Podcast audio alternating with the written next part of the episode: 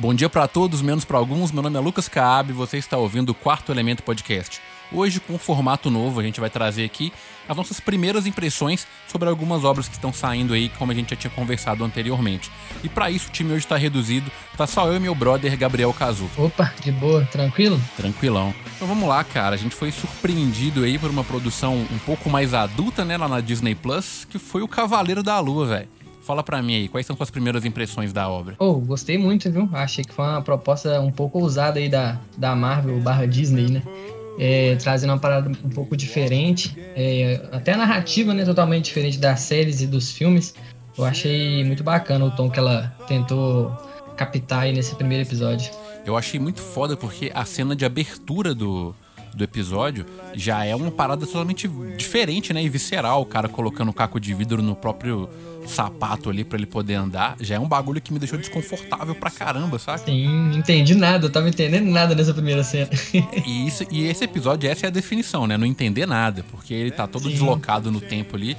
E ele tem uns elementos de terror, não sei se você teve a mesma percepção que eu, uhum. mas ele tem uma, umas paradinhas mais psicológicas que a gente queria ter visto no Doutor Estranho, né? Mas aqui chegou e parece que vai vir, né? Essa pegada mais de terror.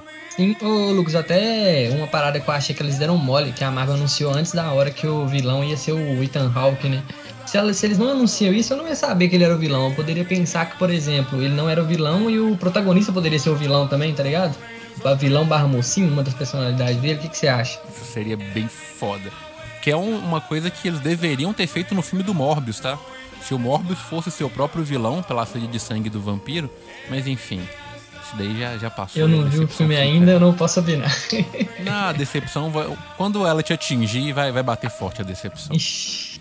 Mas é cara, de ponto fraco desse primeiro episódio do Cavaleiro da Lua, eu só achei, eu achei o CGI meio zoado. É zoado, né? Também achei. Aquela parte que o Cuxu aparece atrás dele, eu achei bem bonecão. E o final também, tá? Que ele veste a roupa assim e sai em direção à câmera, eu achei bem é, videogame, tá ligado? Você não achou, não? É, realmente, PlayStation 2, né, mano? É, mano.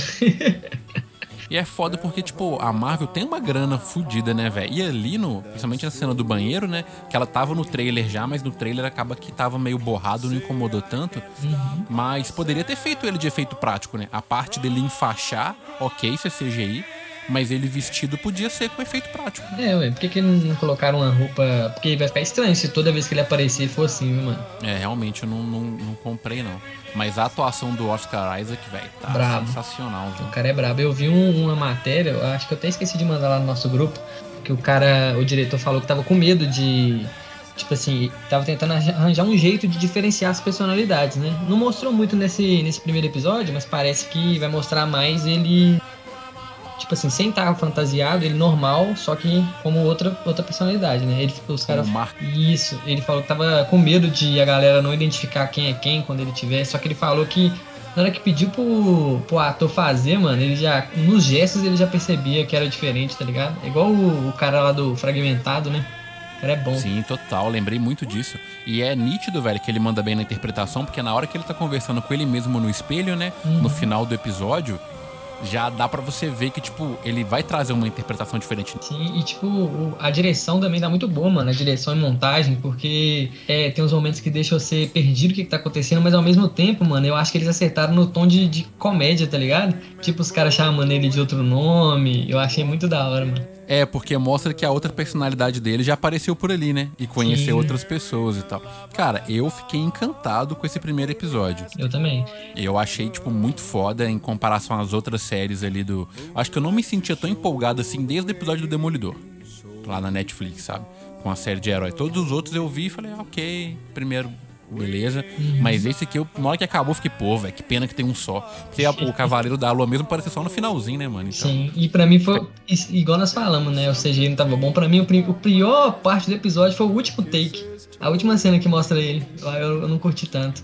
Eu tava gostando tudo. Essa última cena eu, ah, mas tá bom. É, mas é a parte gráfica, né? Tipo, não atrapalha a história, assim, Sim. mas visualmente falando ficou bem feinho, né? Tomara que eles melhorem isso aí, porque eu vi que a crítica detonou isso aí.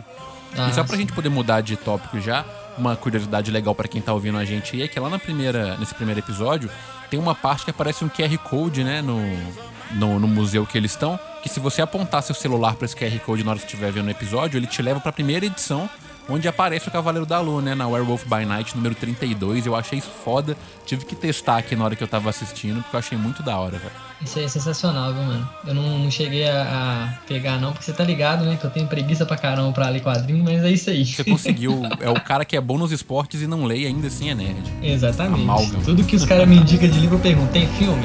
Então, beleza.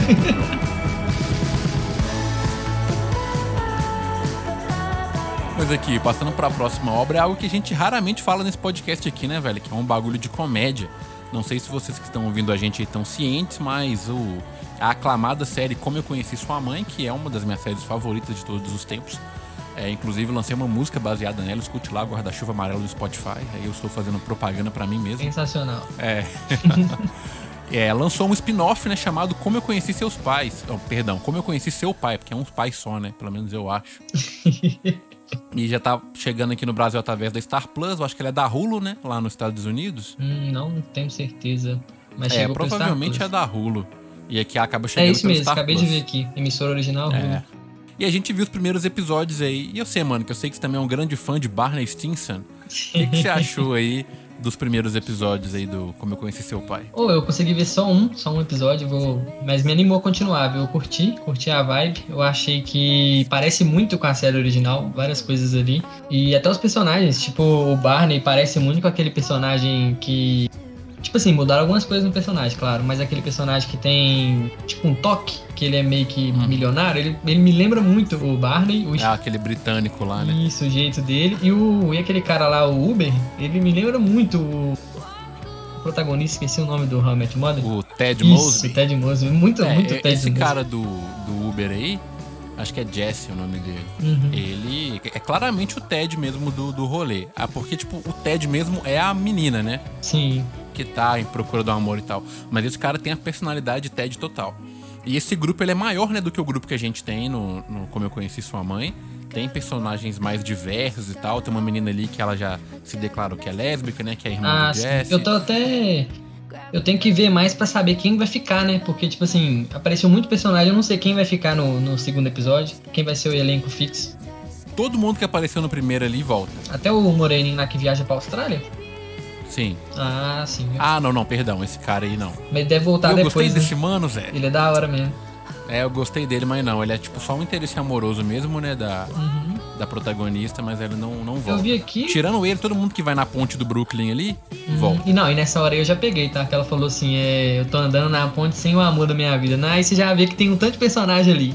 Um deles. É, você já... um deles é. É, você já tá ligado. Um deles é usar. E eu achei isso, foda de, porque já deu o cliffhanger pra gente, né? De quem é. Uhum. Então a gente vai ter que ficar nas temporadas aí esperando quem que é e tal. Você sabe que eu sou um cara que eu sou inimigo do amor, eu detesto esses bagulho. Mas em sitcom, assim, quando é bem desenhado, acaba que funciona. Sim. Eu já vi uns três ou quatro episódios, né? Eu tô vendo com a minha namorada nos finais de semana. E tá, tem sido bem divertido, velho. É, é impossível a gente não fazer comparações né, com a obra original, das piadinhas e tal. Uhum. Então eu acho que ela, no nível de comédia, ela tá um pouco abaixo, mas os personagens eles são cativantes, eles são legais, eu acho que pode funcionar. Sim, sim. Eu tava olhando aqui no elenco, o cara que faz o Josh do, do Wake Josh, ele tá nessa série, ele já apareceu nos episódios que você viu? Tá, nos episódios que eu apareci, ele já, já colou já. Ah, tá. Ele é fixo E é um cara também? que, tá, que é importante pra primeira temporada. Cara, ele não sei se ele vai ser fixo, mas já tem uns três episódios aí que ele tá aparecendo direto. Ah, sim. Ele não apareceu no primeiro, não, por isso que eu tô perguntando aqui. É, eu acho que ele aparece no segundo ou no terceiro, se eu não me engano. Ah, sim. Não, e eu vi que essa série eles já aprenderam com os erros, né, da primeira. Na hora de apresentar o cara contando a história, em vez de colocar uns meninos lá, porque vai que essa série dura umas sete temporadas, né? Dá problema. Só colocou a voz over ali e a mulher falando mesmo e boa. É, mas é um bagulho que eu vou falar pra você que me incomoda, tá? A Sophie, mais velha, a protagonista loura uhum. lá, é interpretada pela Kim Cattrall. Mano, eu acho essa mulher insuportável, Zé. Ela tem uma cara de, de. Não é de apresentadora, né, mano? Não tem cara de ator. Ela, é meio que a Sônia Abrão, né, velho? Exatamente. Do rolê. Eu achei ela muito paia, mano. De verdade, achei ela péssima. Toda vez que ela aparece, dá uma virada no olho assim, mas enfim. Porque o Ted mais velho, ele era muito carismático, né, mano? Sim. A gente gostava do, era o mesmo, do né? jeito que ele falava. Ator. Sim, sim. E oh, a atriz principal é muito boa, viu? A Hilary Duff. Eu gostei muito dela. Ela é boa mesmo. Eu acho que ela consegue carregar isso aí, hein? Cara, eu, eu boto fé também. E assim, tem uns easter eggs, né, mano, que, que vão aparecendo de personagens aí. Essa série ela já acabou nos Estados Unidos, né? Então a gente tá atrasado. A primeira, aqui. né, temporada. E tem personagem que. Eu não vou dar spoiler para você, nem pra quem tá ouvindo, porque eu tomei o spoiler e fiquei puto. mas tem um personagem já da série clássica que aparece hum, nessa série. Hum, da hora. E teve uma parada que eu curti que foi mostrar a casa, né? Original lá do. Sim, vai rolando. Eu queria vê-los no McLean's, mano. Tem que ir no McLean's. mas o cara já ir, tem mano. o próprio bar dele, né? Aquele é, indiano verdade. lá. Não, e tipo, ela falou assim, eu sei que é mais fã de Real Magic Moda que eu, você já viu mais uma vez, eu acho. Com certeza. Teve uma hora que ela falou assim, ah, eu peguei essa casa aqui com um casal de idosos. Aí no caso ele tá se referindo a qual casal? O Barney e a. Barney não, perdão. É a. Nossa, mano, deu um branco nos personagens Real Magic Moda aqui. Marshall. Isso, é os dois ou é o Ted e a outra lá, a moreninha lá? Cara, bem provável que foi o Lily Marshall, né? Porque eles que ficaram no apartamento no final, porque o Ted mudou para aquela casa lá onde ele construiu e tal com a, ah, com a mulher dele. E da hora que a mulher tá em 2050, né? É. Então talvez vai ter umas piadas de tecnologia lá na, com a apresentadora Sônia Abrão. É, tomara, porque, tipo assim, as que o Riemann fez falharam, né? Eu lembro que o Marshall liga, o Ted liga pro Marshall, acho, em 2022, de um holograma no celular e tal. E nós estamos aqui em 2022 conversando pelo Skype, porque a pandemia ferrou ah. com tudo. de rocha. É, mano, mas é bom, velho. Uma série que aquece o coração, né, velho? Teve pouca coisa, sitcom não tem Sim. muito o que comentar, é só sentir. Então, se você ainda não tá sem nenhum sitcom pra ver, meu querido ouvinte, por favor, vá lá e assista Como Eu Conheci Seus Pais. Como eu, nossa, toda hora eu falo seus pais, mano. Vocês lembram que a mulher é promíscua e tem vários filhos com vários pais diferentes. Oh, oh, e também falando nisso aí, tem poucas sitcoms, pelo menos que eu que os mais conhecidos que foram nesse caminho, né? Porque tá todo mundo com medo de fazer um Friends e ficar meio que cópia e ninguém gostar. E esse aí tá ousando ir, né, mano? Nesse caminho de Friends, uma Match More. É porque ele abriu uma porta dentro de uma franquia que Sim. deu muito certo, né, velho? Porque, tipo, Rimming é cópia de Friends uhum. descarada. Mesmo achando o Rimming infinitamente melhor que Friends. Mas funcionou, né, Sim. né, velho? Deu certo pra caramba, tem várias temporadas, é aclamado, vende produto até hoje. Então abrir um spin-off funciona. É, e hoje não tem outra, não, tem? Tem uma outra que eles estão falando. Recente assim que tá saindo? Tem uma que chama, acho que é Drew hum. Creel, que é só de protagonistas negros e tal. Mas ela tá fazendo muito sucesso nos Estados Unidos. Aqui no Brasil eu não vi ninguém falar dela ainda. Ah, daqui a pouco história então e, e o povo começa a assistir. Tomara. Yeah.